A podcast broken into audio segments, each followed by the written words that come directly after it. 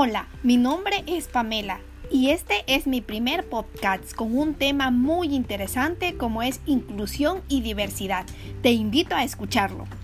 La inclusión hace referencia al modo en que la sociedad y la escuela son parte de ella.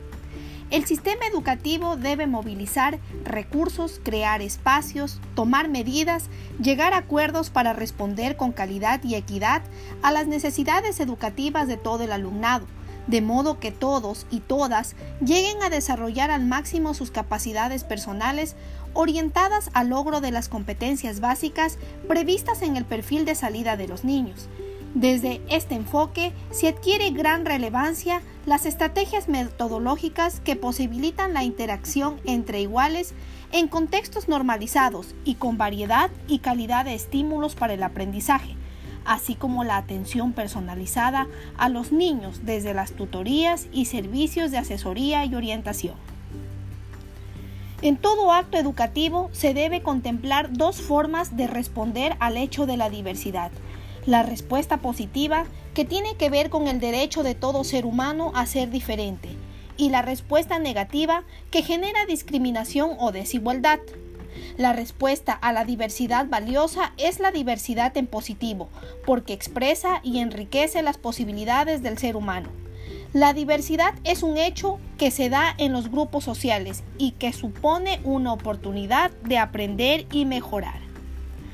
La educación inclusiva tiene presente todas las expresiones de la diversidad en sus aulas, pero de forma diferenciada según se trate de la primera o segunda cara de la respuesta a la diversidad.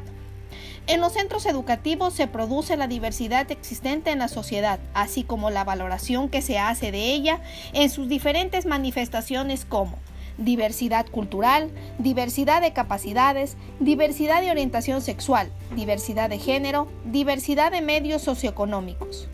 En la escuela inclusiva los docentes, los niños, las familias o representantes legales participan y desarrollan un sentido de comunidad entre todas y todos, que lleve a construir espacios sociales de pertenencia donde todo tipo del alumnado puede sentirse parte de ella. Deben ser una verdadera comunidad,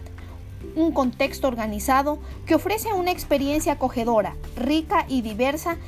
en el que cada persona es conocida, reconocida, tratada como tal y partícipe directamente de la actividad escolar, con un equipo docente estable, flexible y estratégico, construyendo así la comunidad escolar acogedora, colaboradora y estimulante, en la que cada persona sea valorada en todas sus capacidades y potencialidades como fundamento primordial para asegurar el éxito escolar de todos los niños. En síntesis, la educación inclusiva supone una actitud y un compromiso con la tarea de contribuir a la educación de calidad y equitativa para todos los niños.